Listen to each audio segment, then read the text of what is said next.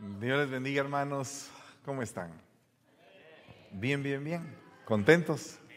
Bueno, gloria a Dios. Vamos a ponernos de pie, vamos a orar. Este es un tema muy eh, importante que creo que cada uno de nosotros tenemos que meditarlo, como todo lo que es en base a la palabra de Dios. Padre que estás en el cielo, te damos gracias en esta mañana.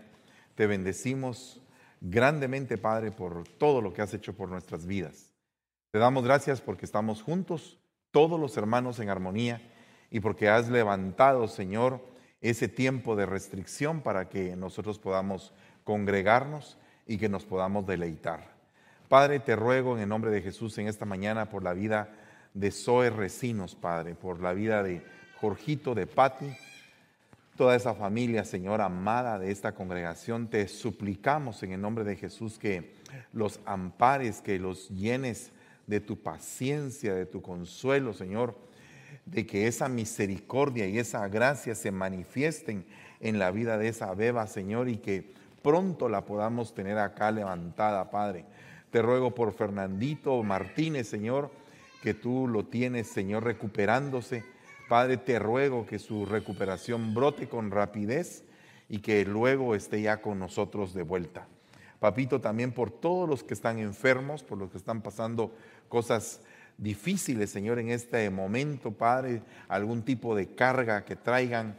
En el nombre de Jesús te suplicamos, Señor, que podamos entregarte nuestras cargas y podamos reposar en ti y que tu Santo Espíritu se manifieste en nuestras vidas.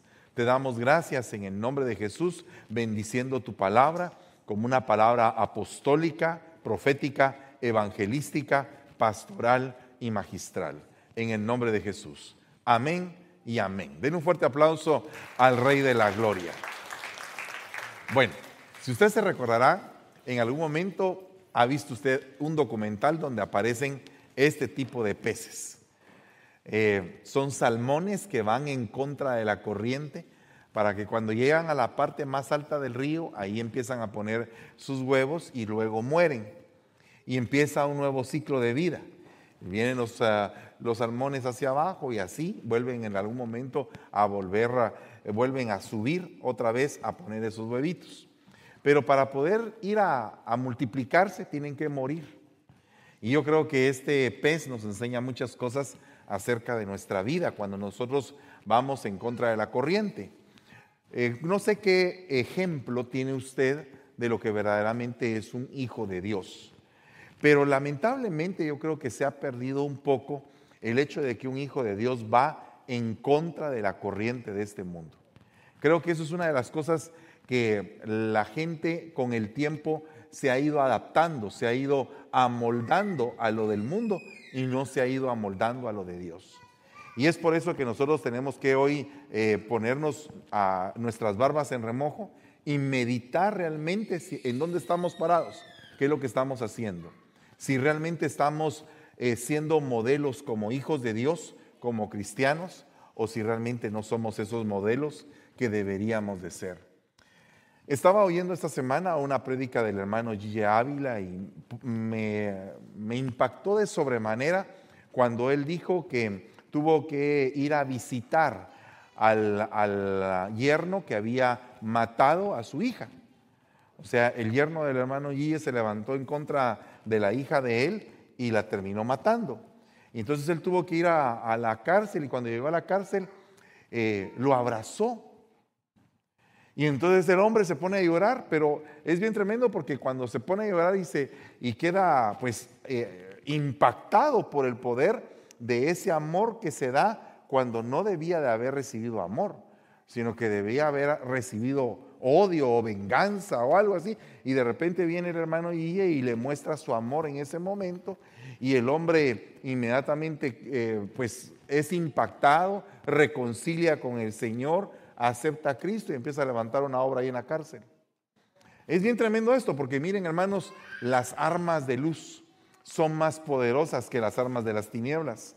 pero muchas veces nosotros no, no las ponemos en práctica porque lamentablemente nos hemos amoldado a la corriente de este mundo. Cuando empezamos a ver películas que son violentas, y no estoy diciendo que usted no las vea o le estoy prohibiendo algo, sino que simplemente nosotros por el Espíritu tenemos que saber qué vemos y qué no vemos, qué tomamos y qué desechamos. Si nosotros tendríamos, si tenemos un espíritu avivado, si, si tenemos algo que, que dentro de nuestro interior nos dice que no está bien lo que estamos haciendo, pues inmediatamente tendríamos que suspender lo que estamos haciendo para no seguirnos contaminando. Pero el punto es que cuando te amoldas, cuando te adaptas a una situación que tú sabes que es mala, pero que la toleras y la dejas pasar, llega un momento en el cual tus sentidos espirituales empiezan a morir, porque ya no sabes realmente el peso de lo que es malo y cómo separarlo. Y a Jeremías le dijeron, tienes que separar lo precioso de lo vil. Pero ¿cómo hacer para separar lo precioso de, lo vil si no lo distingo? Amén. Si no puedo distinguirlo. Entonces tengo que distinguirlo primero. Saber qué es lo precioso y qué es lo vil. Qué es deleitarse de lo precioso y qué es rechazar lo vil para tener una vida plena y una vida en abundancia. Porque mire, ¿por qué no tiene el ser humano una vida en abundancia? ¿Por qué será que el ser humano no tiene una verdadera plenitud de vida? Pues es porque mete a su vida cosas que no son de Dios. Simplemente por eso. Porque Dios quiere que tengas una vida plena y quiere que la tengas en abundancia. Pregúntate por qué no la tienes. En las áreas donde yo no he sido abundado, me pregunto por qué no he sido abundado en esto. ¿Por qué no he alcanzado el éxito en esto? Pues porque en eso todavía a mí me falta madurez. Y dice la Biblia en 1 Corintios 2.6, sin embargo, cuando estoy con creyentes maduros, si hablo con palabras de sabiduría, pero no la clase de sabiduría que pertenece a este mundo o a los gobernantes de este mundo, quienes pronto son olvidados. Entonces, cuando tú te encuentras con un creyente maduro, puedes hablar de cosas maduras en el Señor. Ahora, solamente medita cuántas veces en la vida tú hablas cosas que proceden de tu misma inmadurez espiritual. Por ejemplo, si tú ya eres un servidor, si estás en el departamento de servidores, en el departamento de la alabanza, en el departamento de bienvenida o cualquier otro departamento de la iglesia, pero todavía no has recibido la doctrina básica, por ejemplo. Si todavía no sabes cuál es la columna vertebral que te va a regir tu vida y va, y va a hacer que tú puedas caminar con una lámpara que esté a tus pies, porque la palabra del Señor dice que es una lámpara a nuestros pies y que nos alumbra en el camino y que nos alumbra en las tinieblas. Entonces, ¿cómo vas a poder sobrevivir en un mundo de tinieblas si no tienes lámpara? ¿Cómo vas a poder sobrevivir en un mundo que está en contra tuya? Tal vez nosotros no nos hemos dado cuenta de eso, hermano. No nos hemos dado cuenta que el mundo está sacando a Dios de su agenda. ¿Y qué pasaría si de repente nosotros mismos como iglesia sacaríamos a Dios de nuestro día? ¿Cómo nos sentiríamos? ¿Será que elegiríamos a la pareja correcta? ¿Será que podríamos en algún momento estar haciendo el oficio correcto? ¿Será que nos desarrollaríamos como seres humanos? O sea, ¿qué haríamos si Dios no está con nosotros? Eso es lo que quiere el enemigo, arrebatarte la fe en el Señor. Y de una u otra manera va a querer contaminarte y te va a poner dentro de una corriente que es una corriente perversa. Y en esa corriente, si tú no nadas en contra, vas a ser arrastrado por la corriente.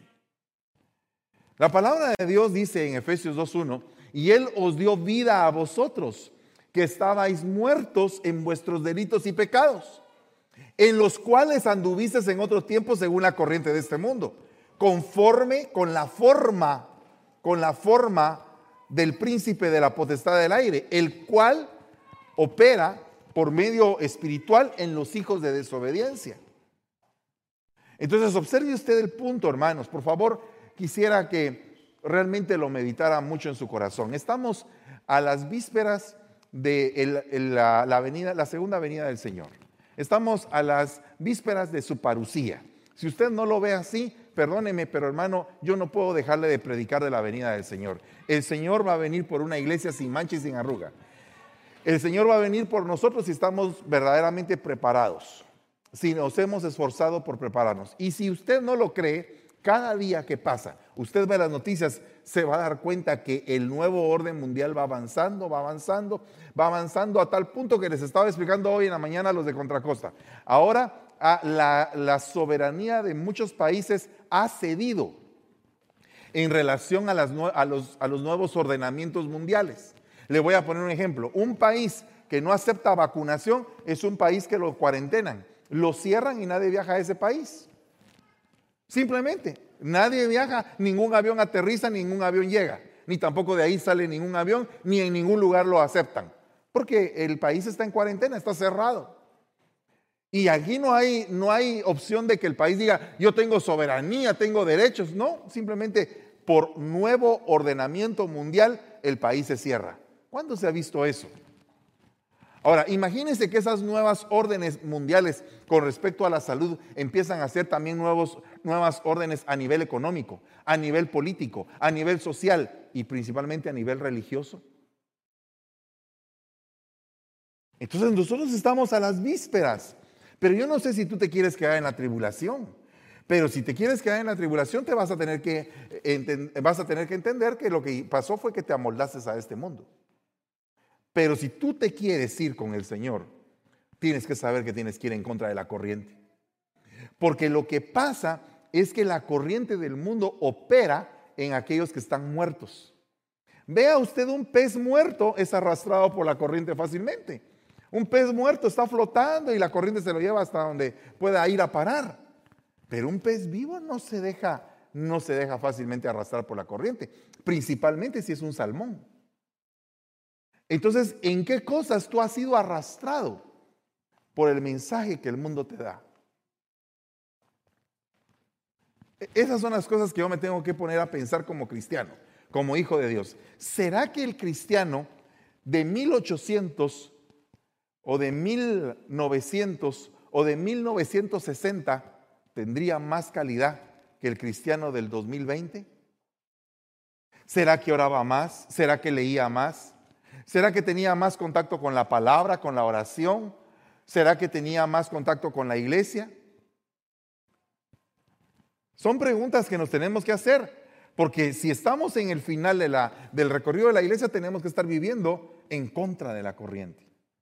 Pero si nos adaptamos a la corriente, sinceramente lo que está pasando es que estamos muertos en nuestros delitos y pecados, independientemente que nos llamemos cristianos o no.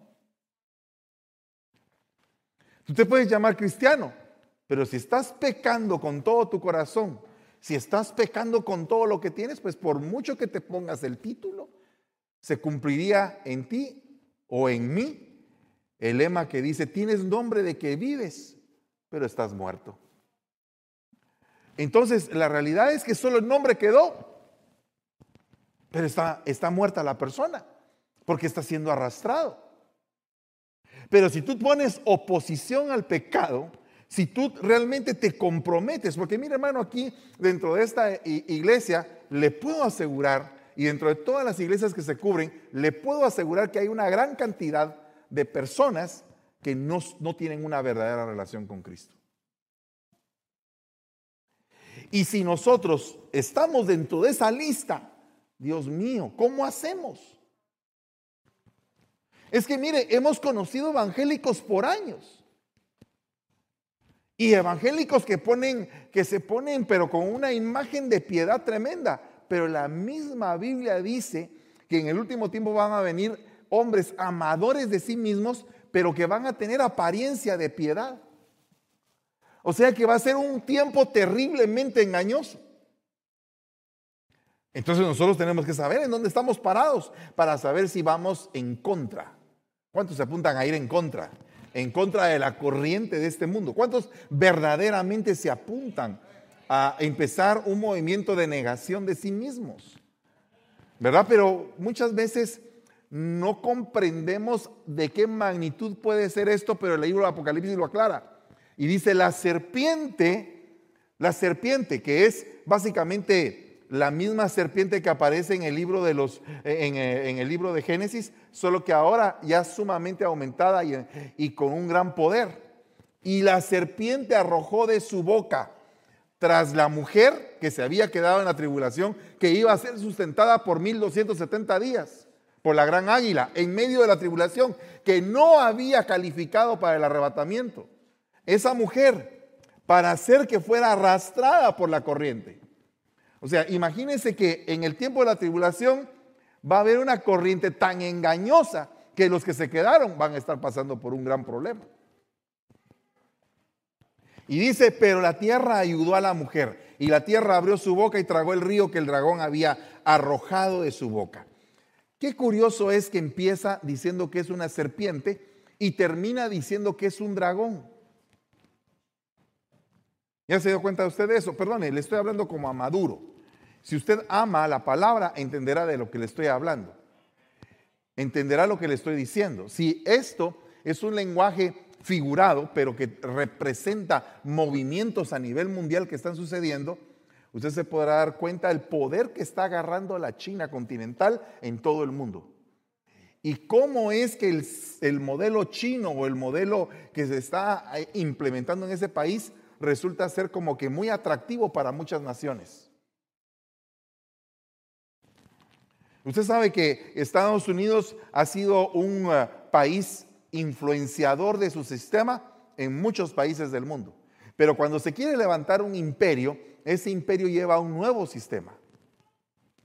Y nosotros tenemos que entender un poco acerca de lo que se está gestando a nivel sociopolítico y económico a nivel mundial. Y lo que está pasando es que después de esta pandemia, ¿cómo va a quedar el mundo económicamente hablando? Muchos decimos, ah, qué alegre que viene el cheque de ayuda. ¿Verdad? ¿Cuántos dicen amén? Gloria a Dios. Ya va a venir. Pero mire, el cheque de ayuda, qué alegre. Pero ¿cuántas generaciones van a quedar endeudadas por eso?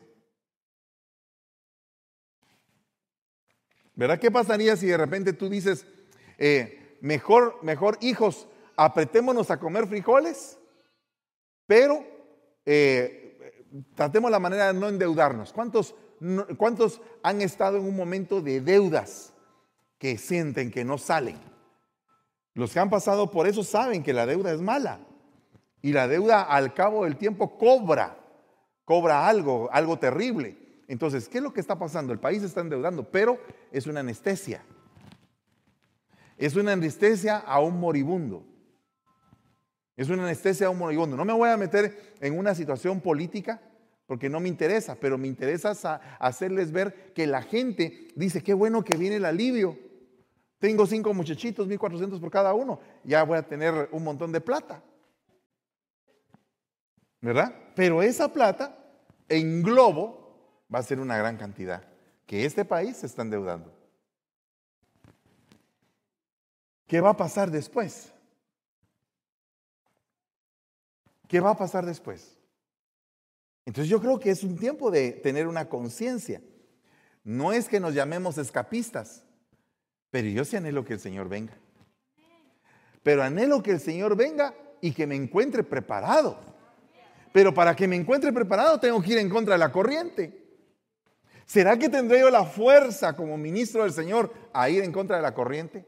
¿Será que tú como oveja, como siervo que estás de alguna manera participando dentro de la obra, tienes la fuerza para ir en contra de la corriente? ¿O te dejas o, te moldeas Dice que el apóstol Pedro, ya siendo apóstol, en un momento estaba eh, confraternalizando, siendo hipócrita, viendo a ver de qué forma quedaba bien con todos. Y Pablo lo tuvo que reprender porque se estaba acomodando. Le dijeron a aquel profeta, le dijeron, no te hagas tú como ellos, que se hagan ellos a ti.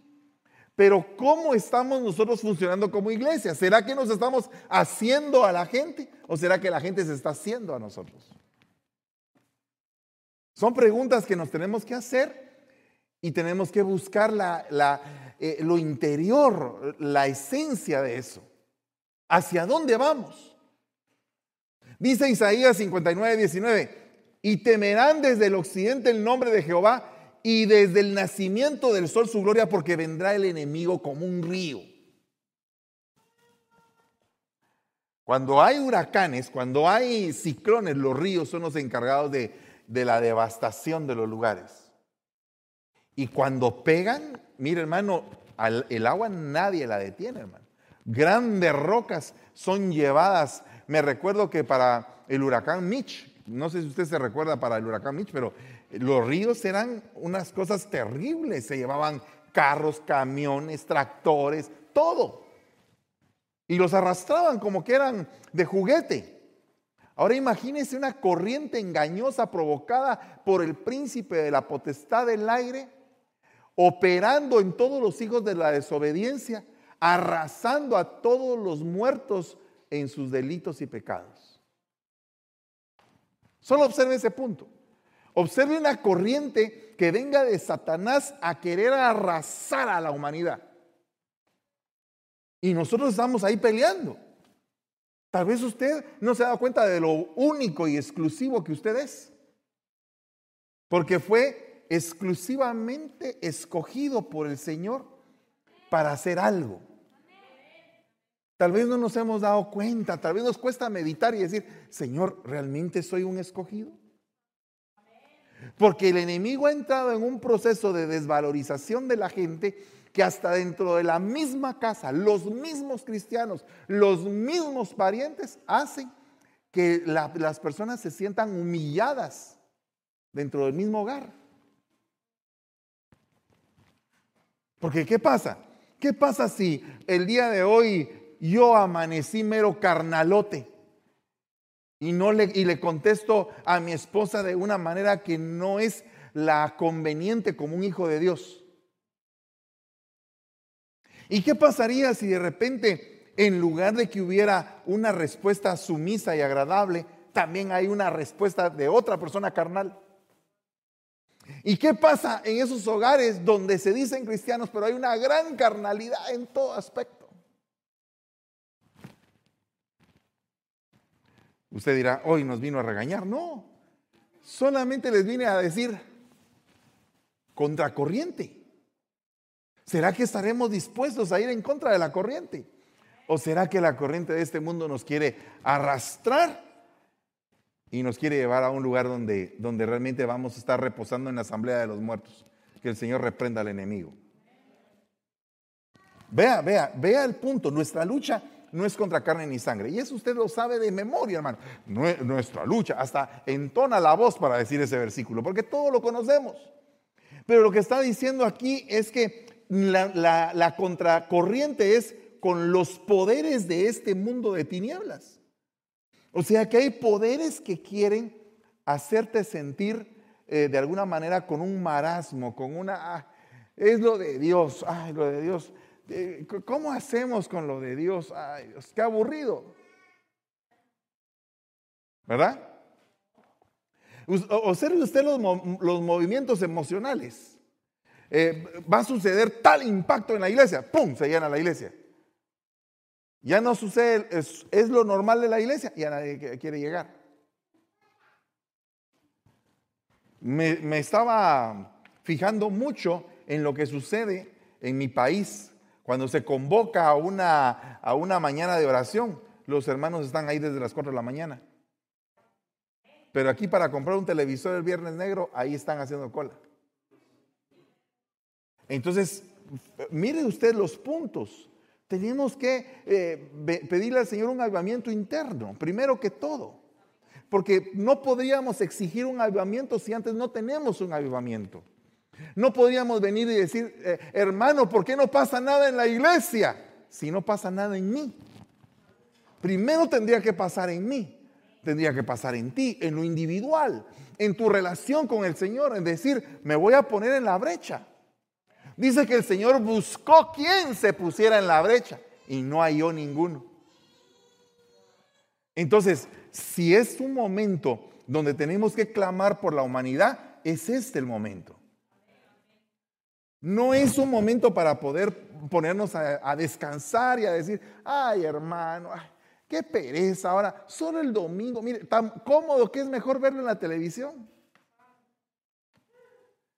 ¿Sabe usted que el peor enemigo de, de este país es la comodidad? Para el pueblo de Dios es la comodidad. Hay tanta tecnología, tanta forma fácil de hacer las cosas y nosotros los pastores muchas veces también colaboramos con eso para ponerle fácil la vida a la gente. Pero si se la ponen difícil, hermano, no llega nadie. Porque nos olvidamos del momento en que estábamos en la necesidad allá en, en Latinoamérica. Cuando estábamos en la necesidad, clamábamos, mire, qué tremendo es que cuando una persona está por, por buscar papeles para la residencia, viene aquí a la iglesia. Tengo un caso particular, hasta con nombre y todo, que cuando tenía la necesidad de buscar residencia, ah, venía, estaba y todo. Y yo doy hasta la vida por usted, pastor. Yo aquí estoy con usted, gracias. Estamos aquí hasta que la muerte nos separe. Vino la pandemia. Y ahora de regreso, ¿quiere servir? No, no tengo ganas de servir. Pero cuando necesitaba la, residencia. Y en la iglesia se les arregla la vida. Consiguen buena esposa, seguro social bueno, trabajo bueno, licencia buena, todo bueno. Ahora ya no quiero servir. ¿Te das cuenta lo que, lo, que pasa? ¿Cómo es el corazón del ser humano? Y entonces tenemos que vivir siendo tratados por el Señor porque no podemos entender lo que es ponernos en la brecha. Lo que es ponernos al frente. Dice, Demas me ha abandonado, dice Pablo, habiendo amado este mundo presente y se ha ido a Tesalónica. Crescente se fue a Galacia y Tito a Dalmacia. Pero Demas se fue al mundo. No era que estuviera Demas, Demas era su nombre.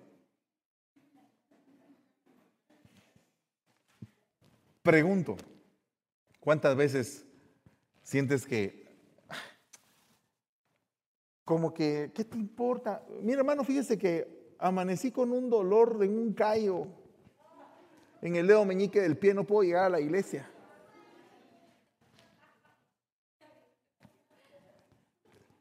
Es acomodamiento, hermanos. La palabra se llama acomodamiento. Y tenemos que sacudirnos de todo ese acomodamiento espiritual. Tenemos que empezar a cambiar nuestra manera de pensar, porque si no, corriente, corriente. Mira, pues me habías echado a lo profundo, dice Jonás, en el corazón de los mares y la corriente me envolvió. ¿Por qué se lo llevó la corriente? ¿Por qué se lo llevó la corriente? Por desobediente. ¿En dónde opera el príncipe de la potestad del aire? Opera su espíritu en los hijos de desobediencia. Y Jonás, Dios le dijo, vete a Nínive a predicar mi palabra. No quiero, quiero irme a Tarsis. Bueno, ahí te vas a topar con la corriente. Con la corriente que te va a llevar hasta lo profundo. Ahí vas a entender. Ahora, el punto es, ¿cuántas veces por desobediente te ha tocado un trato terrible? Era más fácil ir a Nínive. Pero es que Nínive, ¿cómo es posible que Nínive, si Nínive es una ciudad gentil? Creen en otro Dios, ¿cómo es posible que yo les vaya a predicar? Si yo soy un profeta para el pueblo de Israel. Muchas veces uno menosprecia lo que Dios aprecia. A veces la gente dice, ah, ese, ese no le predico del Evangelio porque ese está bien perdido. Y no sabes tú que está esperando a que alguien le hable.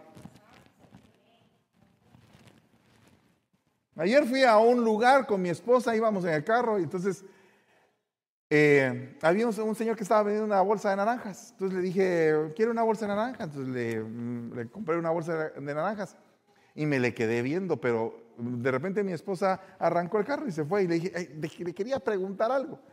Bueno, regresemos, me dijo. Entonces dimos la vuelta. El hombre se asustó. Pero cuando bajó el vidrio le dije, ¿a qué iglesia vas? Él me dijo, al Calvario, me dijo. Ah, vaya, le. Entonces ya es pez agarrado. Ese ya no me toca a mí. Pero si me hubiera dicho, no voy a ninguna iglesia, ya aceptaste a Cristo como tu Señor y Salvador. ¿Verdad? Amén. Porque no hay que estar pescando en, pesquera, en pecera ajena. Ya tiene su pastor, gloria a Dios, ¿para qué lo va a confundir? Entonces el punto es que tienes que ir a predicar. ¿Cuántos años el Señor ha estado hablando a tu corazón? Y le estoy hablando a, alguien en especial, aparte de a todos. Aparte que a todos les estoy hablando, pero a alguien en especial. ¿Cuántos años tienes de que el Señor te dice, levántate, ve, predica mi palabra, ve allá a tal parte, hasta el lugar te ha señalado? Y tú estás, no, que no, que, que, hoy tengo no sé qué, que hoy tengo no sé cuántos, que aquí, que allá, que no sé qué. Ok. ¿Vas a esperar a que te lleve la corriente? El Señor está haciendo un llamado en este último tiempo para que tú hagas lo que tienes que hacer. Mire, aquel gran evangelista Felipe evangelizó a Samaria, hasta el brujo del pueblo se le convirtió. Y cuando ya tenía todo el pueblo conquistado, no se quedó él armando una mega iglesia. ¿Ya se dio cuenta de eso? Mandó avisar a los apóstoles que mandaran un pastor o varios pastores para que, para que se encargaran de las ovejas. Esto significa que tú tienes que saber cuál es tu posición, cuál es tu trabajo y hasta dónde termina tu trabajo. Porque si tú sabes hacer eso, Dios te va a recompensar. Mira, si tú eres un buen trabajador, de seguro tu patrón está contento contigo. Yo cada día me pregunto, Señor, ¿estarás contento conmigo? Con lo que estoy haciendo? ¿Será que se necesita algo más? ¿Qué más hay que hacer?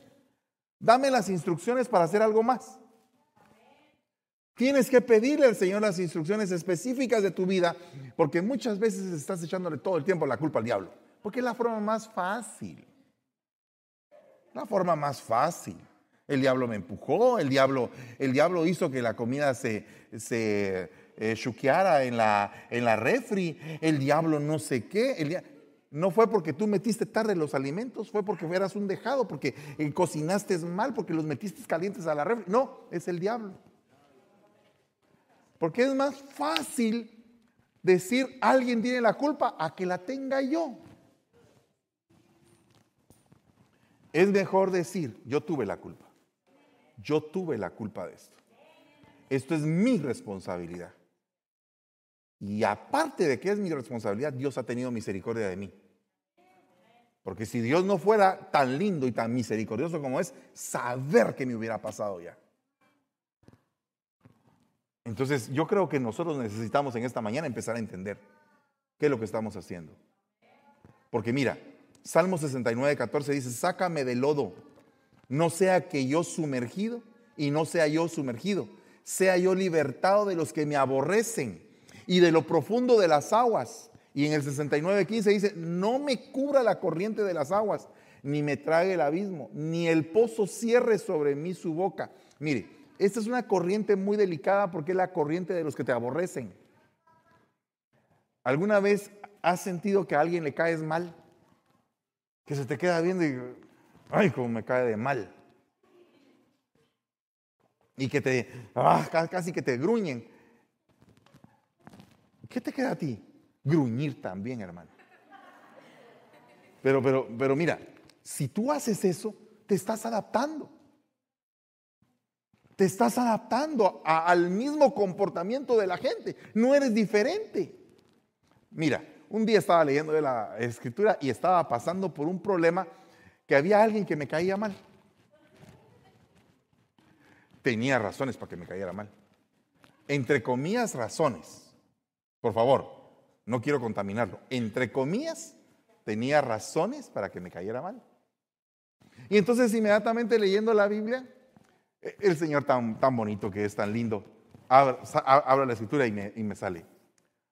Si tú amas a tus amigos, ¿qué galardón tendrías?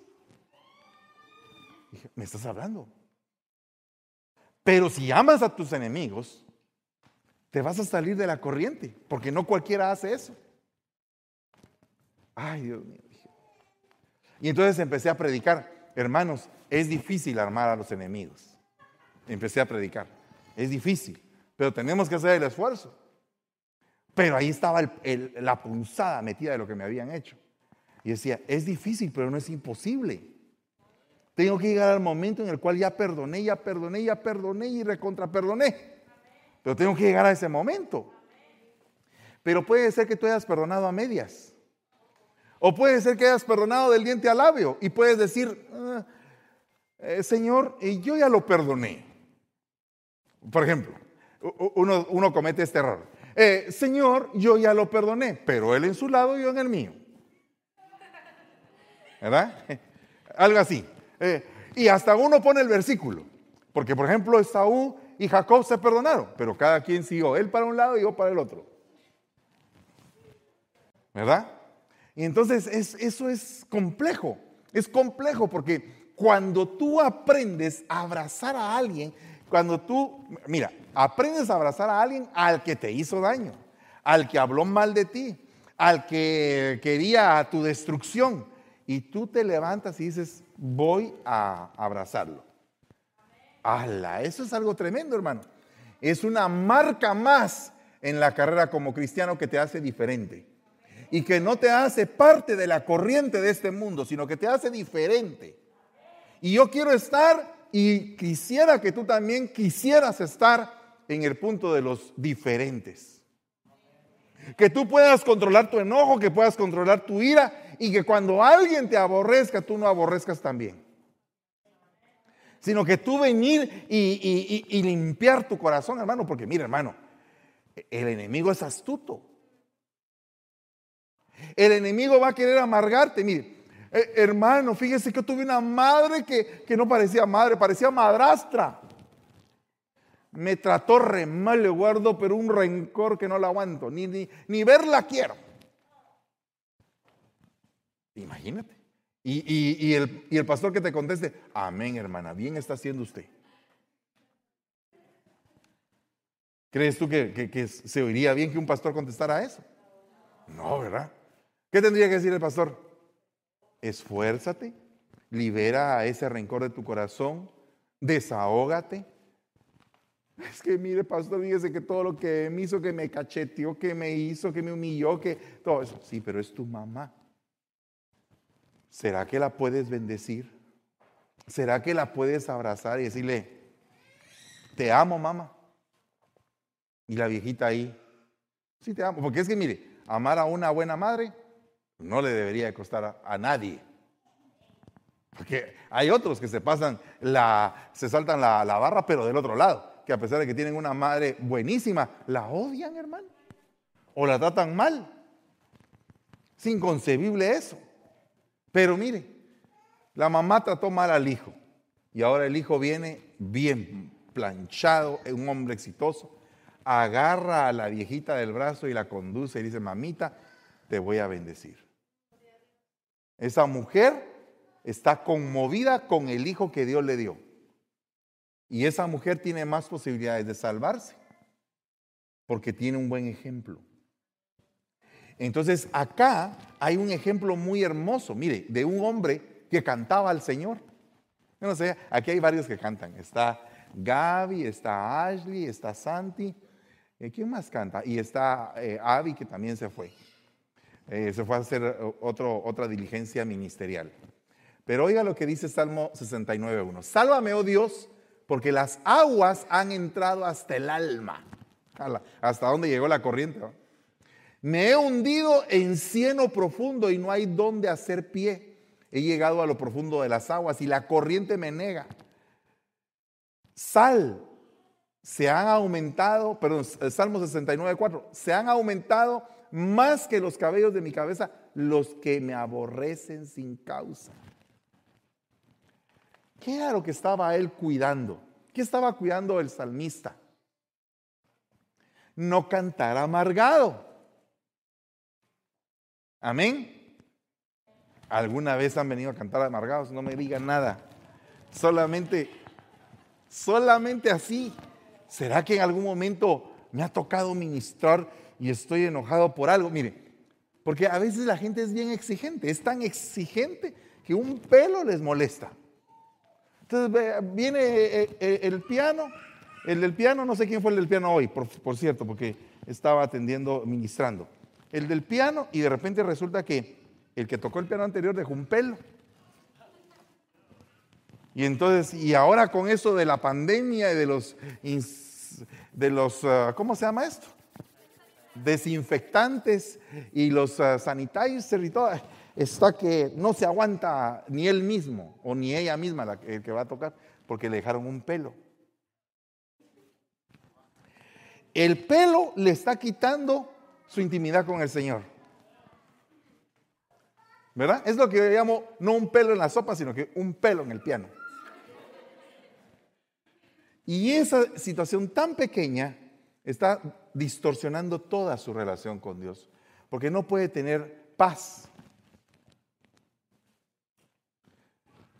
Ahora imagínese usted un hombre que se considera el dulce cantor de Israel. Jala. El dulce cantor de Israel. Vea lo que dice Jeremías, para ir concatenando. Tomando ellos a Jeremías, lo echaron en la cisterna de Malaquías, hijo del rey, que había en el patio de la guardia, y bajaron a Jeremías con cuerdas. En la cisterna no había agua, sino lodo, y Jeremías se hundió en el lodo. Bueno, mira, ve a David, ve a David arrastrado por una corriente, ve a Jeremías arrastrado por una corriente.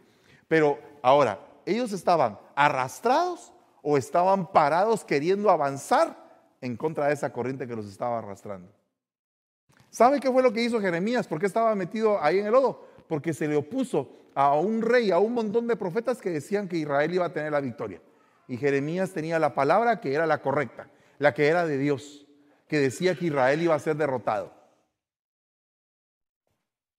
Entonces muchas veces nuestros oíditos están acostumbrados a que Dios te va a bendecir, Dios te va a hacer esto, Dios no sé qué, Dios cumple sus promesas, Dios, y es cierto. Pero ¿qué pasa cuando te has portado mal y tú todavía quieres recibir las bendiciones, las promesas y todo lo demás? ¿Y qué pasaría si de repente se levanta alguien y te dice, ¿sabes qué? Te va a ir en feria esta semana. ¿Sabes qué? Esta semana las cosas van a salir pero difíciles porque te has portado mal con el Señor, Dios mío. Padre, ampárame. Señor, eh, eh, cúbreme, Señor, moldéame en tu mano. Si me vas a disciplinar, Padre, no te olvides, por favor, Señor, de tu gran misericordia. ¿Verdad? Pero estás recibiendo una palabra que sabes que te la mereces. Porque a veces nosotros pensamos en que el Evangelio todo es súper bendición, todo es bendición. Ahora, este es el Evangelio de la bendición, hermanos. Dios te va a bendecir y Dios te va a prosperar y aunque andes pero re mal. Y ese fue el problema de Israel, que cuando les llegó la verdadera palabra, cuando les llegó realmente el juicio a través de Jeremías, nadie le creyó. Y eso que Jeremías estaba en contra de la corriente. Ahora, yo les digo, hermanos que profetizan, no estén profetizando ilusiones. Si tienen una palabra fuerte, pues hay que darla. Y no estén profetizando ilusiones, porque es preferible una palabra fuerte que conmueva y haga temblar los cimientos de cada uno de nosotros, a que, a que venga una palabra suave y que todos estemos, wow, qué bonito. Dios nos quiere bendecir, gloria a Dios, sí, nos quiere bendecir, pero hasta su bendición puede ser el mismo azote, puede ser la bendición que nos haga cambiar nuestra manera de pensar. ¿Cuántos dicen amén todavía? Mire, los impíos son como el mar agitado que no puede estar quieto. Sus aguas arrojan seno y lodo. O sea que la corriente de los impíos, fíjate con quién te juntas. Es que si tienes un montón de amigos que son, perdóname la expresión, drogadictos, tarde o temprano vas a ser drogadicto. Porque se pega. Es un entorno. Y si tienes un montón de amigos que son sexualmente activos e inadecuadamente activos, te vas a, contaminar y vas a estar metido en una, situación así. Pero si te metes con un montón de amigos que quieren buscar de Dios, es que ni en la iglesia hay, pues sé tú el primero. Que vean que antes participabas de todas las cosas y ahora te plantaste. Me voy a quedar sin amigos. Yo también me quedé sin amigos por causa del Señor. Pero el Señor supo llenar los vacíos de mi corazón. Y lo sigue llenando. Y, hay vacíos en que cuesta en que uno admita que es un vacío. Y hay vacíos que uno cuesta que admita. A uno le cuesta admitir que Dios los ha llenado. Entonces, óyeme, por favor, es que no hay bueno ni aún uno, hermano. Pues eso lo dice la Biblia desde hace dos mil años. No hay bueno ni aún uno, cuesta encontrar. Pero ¿qué prefieres? Que te cueste y plantarte o amoldarte a una corriente que después te va a traer mucho dolor. ¿Los impíos en dónde abundan? Pues en la iglesia. Si tú te juntas con gente impía en la iglesia, ¿a dónde vas a ir a dar?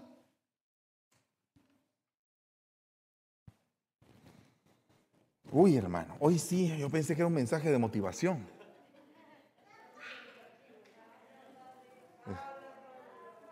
Pero es la verdad. Es la verdad que nos tiene que doler a todos. A todos nos tiene que conmover el mensaje, porque miren, se decían el uno al otro, designemos a un capitán y volvamos a Egipto.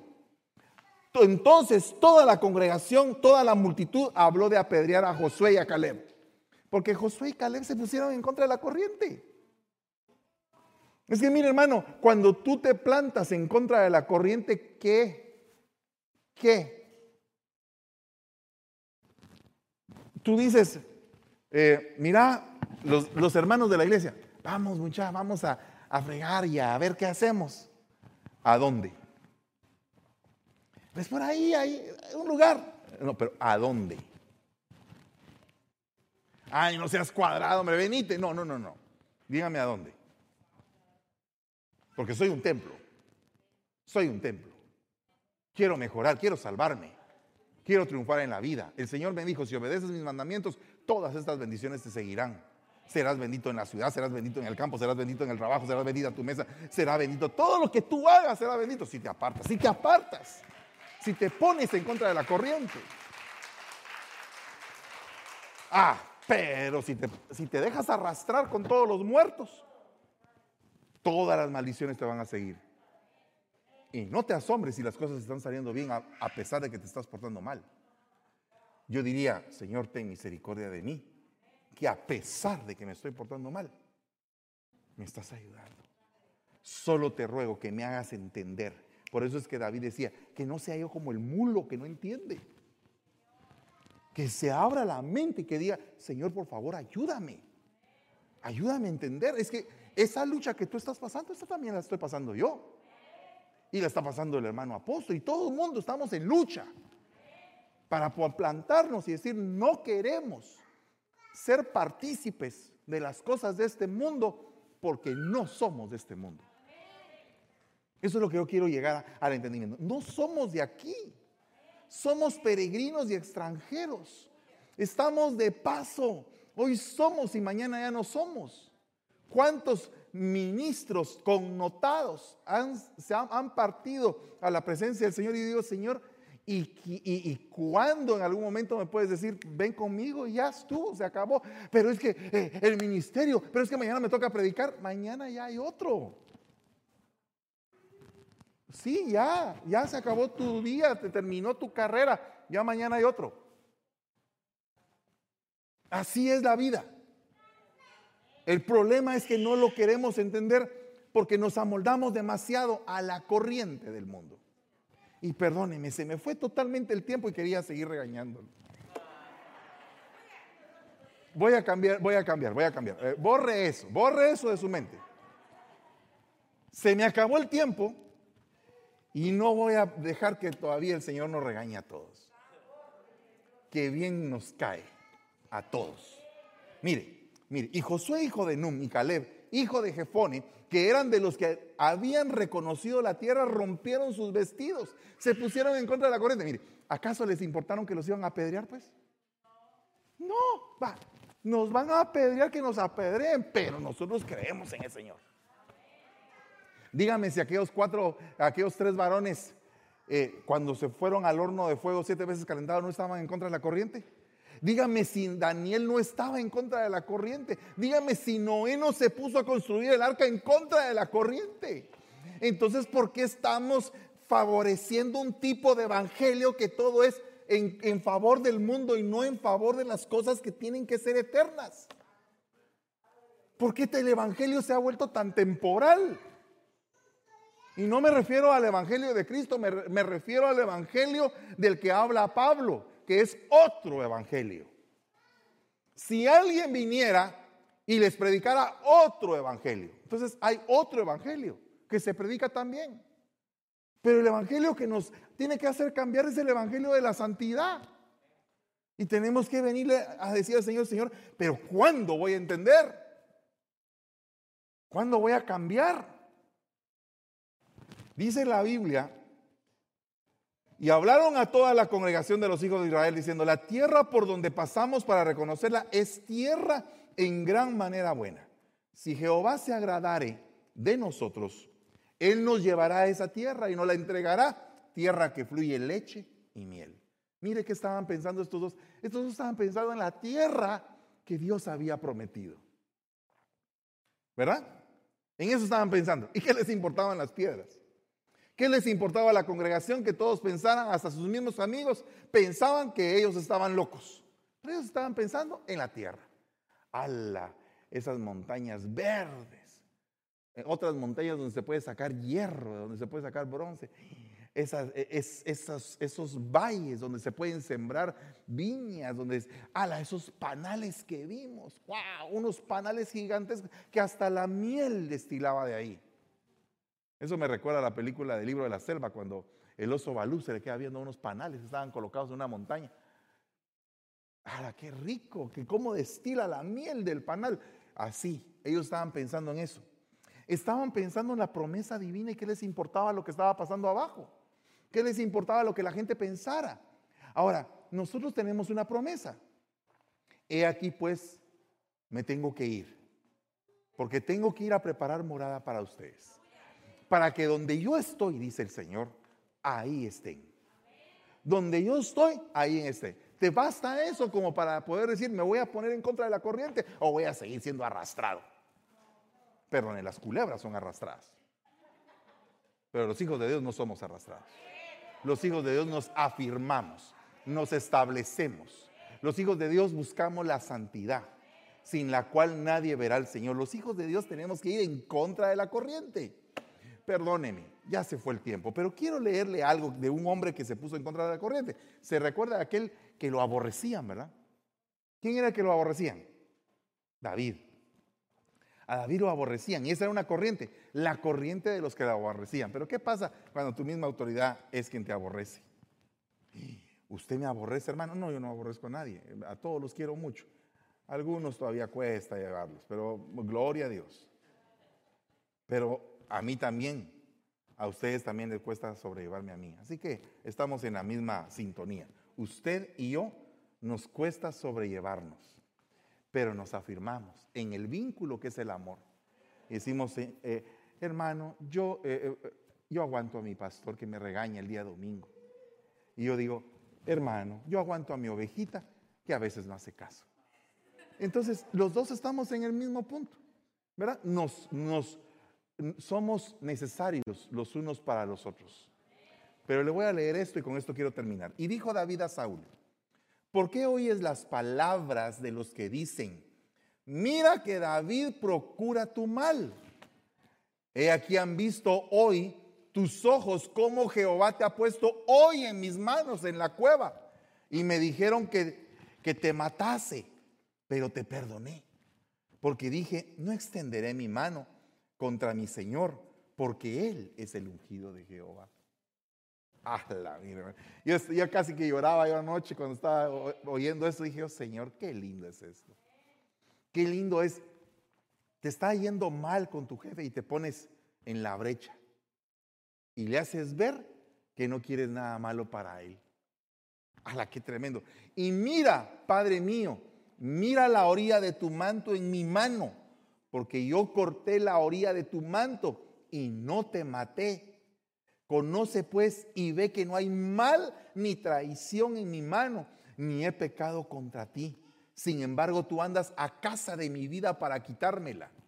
Juzgue Jehová entre tú y yo y véngueme de ti Jehová, pero mi mano no será contra ti.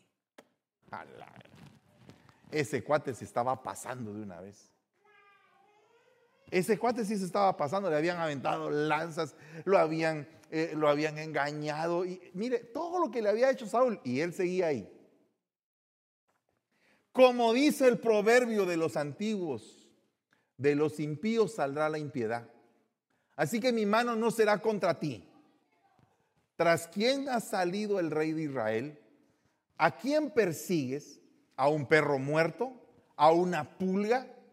Jehová pues será juez y él juzgará entre tú y yo. Él vea y sustente mi causa y me defienda de tu mano.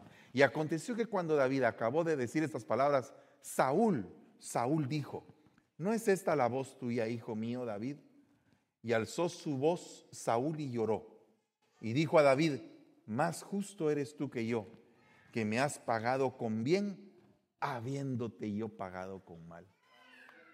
¿Y sabe qué le dice Saúl?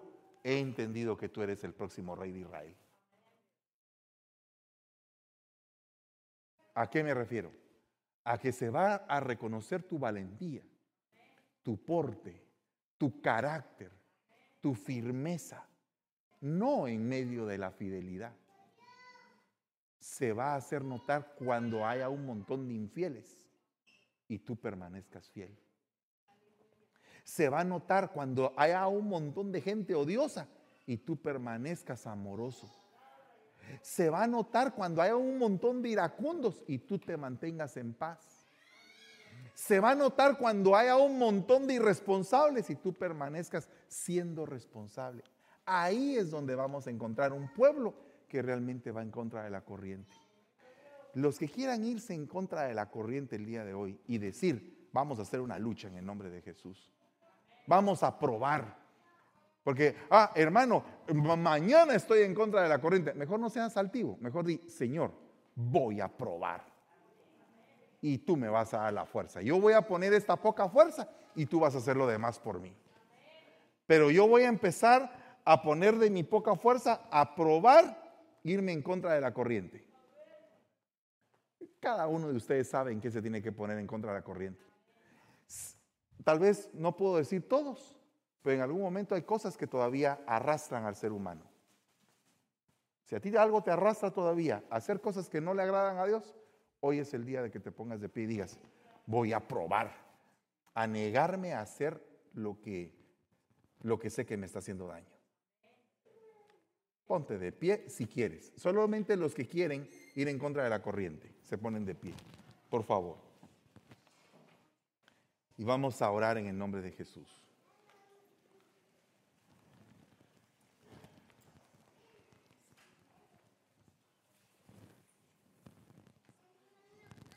Dice Jeremías 17:8. Será como un árbol plantado junto al agua, que extiende sus raíces junto a la corriente. No temerá cuando venga el calor y sus hojas estarán verdes. En año de sequía no se angustiará ni cesará de dar fruto.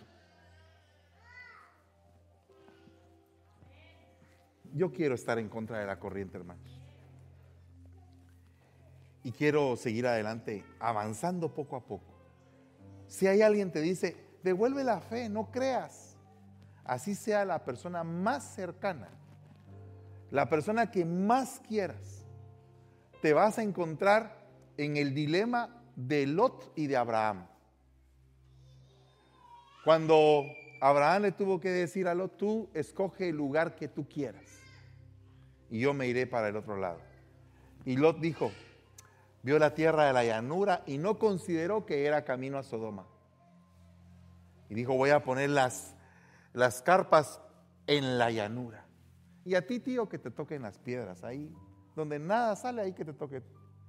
Y dijo Abraham, ok, yo me voy para allá donde están las piedras, pero me voy con el Señor. Tú te puedes ir a la llanura, pero te vas a ir a Sodoma. Entonces, es mejor las piedras con el Señor.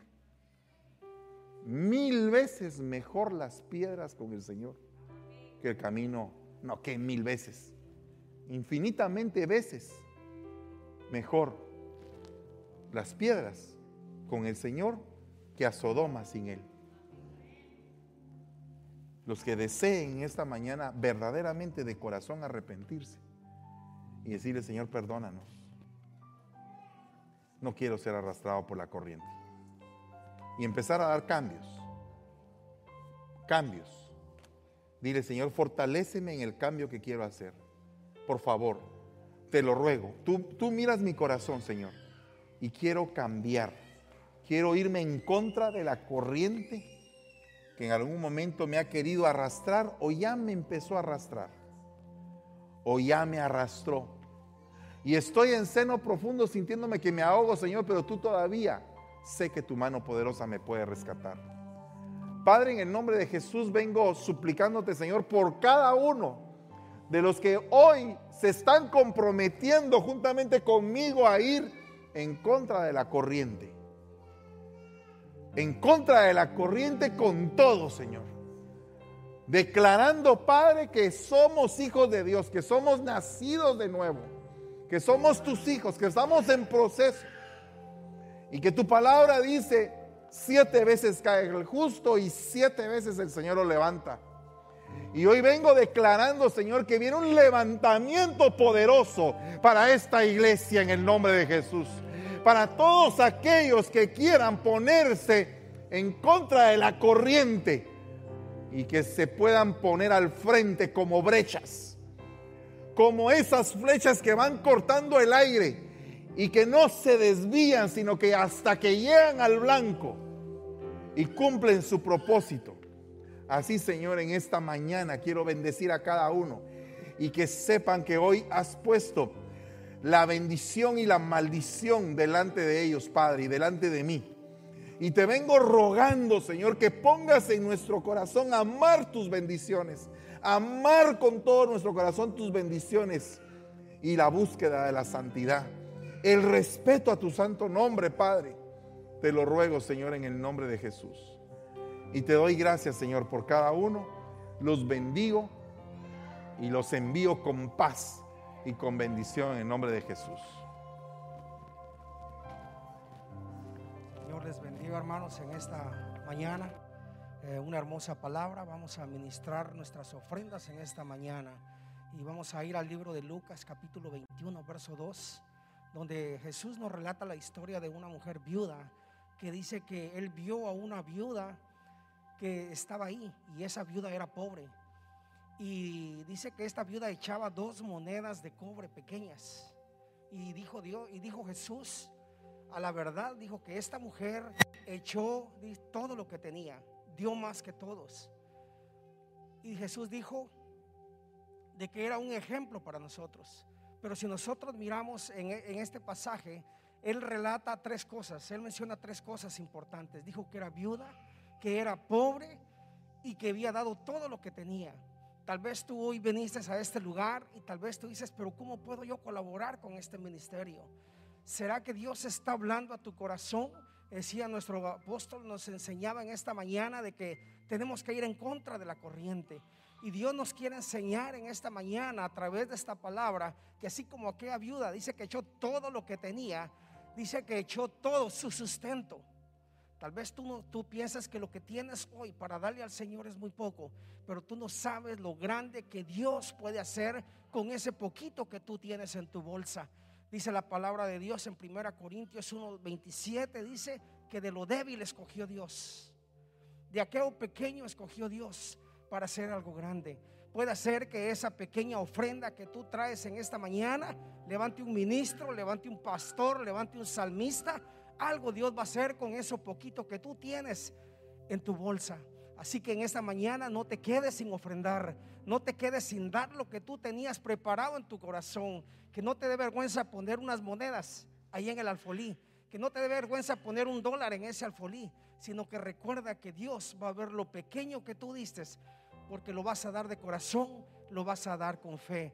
Eh, ustedes van a ver, si ustedes quieren ofrendar, van a aparecer las páginas eh, las pantallas para que ustedes puedan ofrendar eh, directamente en Vemo. Así que vamos a orar y le vamos a dar gracias a Dios por estas ofrendas. Padre, yo te doy gracias en esta hora, Señor Jesús.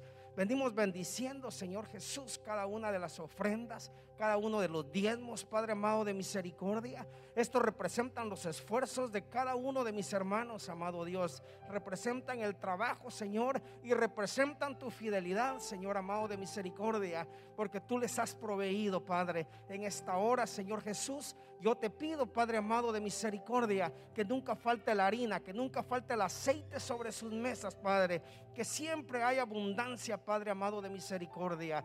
Gracias, Señor Jesús. Bendecimos a cada uno de los hogares aquí representados, Señor, y bendecimos a cada uno de aquellas personas que van a hacer sus ofrendas, Señor, a través de las redes, Padre. Gracias, Señor Jesús. Te damos la gloria, te damos la honra, Señor, desde ahora y para siempre, Señor. Amén y amén. Gloria a Dios.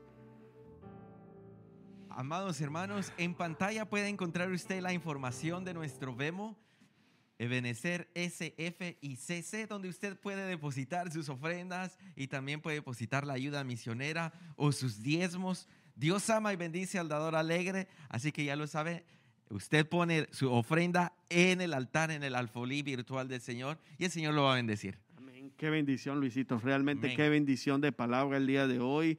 Ir contra la corriente. Sí. Qué tremendo ser esa flecha. Yo quiero ser una de esas flechas. Amén. Amén. Y gloria a Dios. Escuchábamos y nos gozábamos con la palabra, escuchar cómo eh, en la Biblia Daniel iba contra la corriente y eso nos inspira a nosotros, porque el tiempo que estamos viviendo, amados hermanos, es un tiempo en el que de verdad tenemos que ir en contra de la corriente, básicamente para la salvación y seguir predicando el Evangelio. De eso se trata y. seguimos trabajando y los hermanos siguen trabajando cada uno en su área. Le damos la- las gracias al grupo Rebeca, Amén. al staff de, de producción, a todos los hermanos, a los de La oficina pastoral, pastoral. todos los grupos que estamos trabajando unidos, multimedia, sonido, para llevarles a usted esta gran bendición que, que el Señor ha puesto es. en, en nosotros y que es para nosotros un privilegio compartir como cada domingo en estos dos cultos por la mañana y otros dos hoy por la tarde, Así es. 4 y 7 de la noche. Así si es, usted también nos quisiera acompañar. Amén. Tenemos toda una semana de bendición. Nos vamos a seguir gozando, vamos a seguir nutriéndonos de esa palabra todos los días. No hay pretexto, como decimos nosotros en Guatemala, no hay pretexto para venir y podernos conectar todos los días a los servicios. Y si usted no los puede ver en vivo, recuérdese que a través de Facebook usted puede repetir, Correcto. puede ver las repeticiones en el momento que usted tenga tiempo, porque la palabra habla a tiempo y afuera de tiempo. Amén. Entonces recuérdense en los horarios de los servicios, Luisito. El día lunes tenemos el discipulado general a las 7 de la noche con doctrina, palabra impartida por nuestro apóstol y a la- una hora más tarde, a las 8 de la noche, empieza el estudio pastoral también a cargo de nuestro apóstol. Temas muy interesantes de edificación a la iglesia para todos los que les gusta estudiar. El día martes a las 6 de la tarde tenemos por Zoom el discipulado general de jóvenes con temas muy interesantes también. Y a las 7 y media la escuela profética con temas acerca de la profecía, acerca de cómo se debe de profetizar, qué es lo que se debe de decir. Algo muy interesante. Amén, gloria a Dios. Y los días miércoles, no se pierdan miércoles matrimoniales donde oímos testimonios de nuestro apóstol Fernando Campos, de nuestra pastora Débora Campos. Ha sido de gran bendición para mi vida, para mi familia, para mi hogar. Los días miércoles a las 7.30 lo invitamos a que se goce. El día jueves también tenemos servicio, tenemos devocional con nuestra pastora Débora Campos a las Amén. 7.30 también. Y los días viernes no puede faltar, ¿verdad, Luisito? La aljaba del salmista Así con es. invitados especiales, nuestras nuevas producciones y también que dice la palabra de Dios acerca de la alabanza y la adoración de esos corazones muy interesante. Los días sábados un culto totalmente en inglés a través de Anointed Youth, donde presentamos también eh, nuestros cantos en inglés y, y invitados en la palabra del Señor. Amén, así es. Y el día domingo nos gozamos con doble, Doble. servicio. Tenemos doble jornada, mis queridos hermanos, a las 9 de la mañana, hora de California, y a las 11.30, ¿verdad, Luisito? Para el servicio presencial y para los que se conectan a través de las redes sociales. Y por la tarde a las 4 y 7 de la noche, otra vez tenemos otros dos servicios eh, bastante especiales y preparados desde la iglesia de Contracosta para todos ustedes. Así que reciban esa tremenda bendición, bendición. amado hermano, este río de palabra. Y por supuesto, le, tenemos otros segmentos como, la, ah, como casas las, de las cabañas pastorales. Sí, amén, así que es. usted también y puede ahorita en abril, Luisito, se viene tendencias donde van a haber temas de consejos para liderazgo a- a- en la voz de nuestro apóstol Fernando Campos. Tenemos también el seminario el 27 de marzo. No Sí, se les olvide, importante. mis hermanos, seminario del COVID-19, toda la información que usted necesita escatológica a través de la palabra. El día 27 de marzo usted se va a poder informar, recuérdese, de 9 de la mañana a 5 de la tarde. Prepare su corazón, prepare su vida para entender estos temas a la luz de la palabra del Señor que afecta tanto eh, en, en el mundo normal como en el mundo espiritual. Así Amén. que 27, como bien lo decíamos, a través de YouTube y a través de Facebook, y un foro donde usted podrá participar y hablar con eh, los ministros invitados y también con los doctores acerca de la medicina para el COVID y alternativas en la medicina. Así que esto será una gran y tremenda bendición, amado. Así es, así es, Luisito. Pues no hay más que decir que es un gozo. Nos, nos- fue una bendición el día de Amén. hoy. Amén. Nos gozamos y esperamos que haya sido de Amén. Por bendición para sus nosotros. vidas. Y nos recuerden que nosotros somos Restauración, Ministerios Ebenezer, San Francisco. Un abrazo, hasta la próxima. La palabra que restaure y alimente mi interior, que me muestre el camino a tu corazón, sanándome en Ebenecer. Restauración. Ebenecer San Francisco.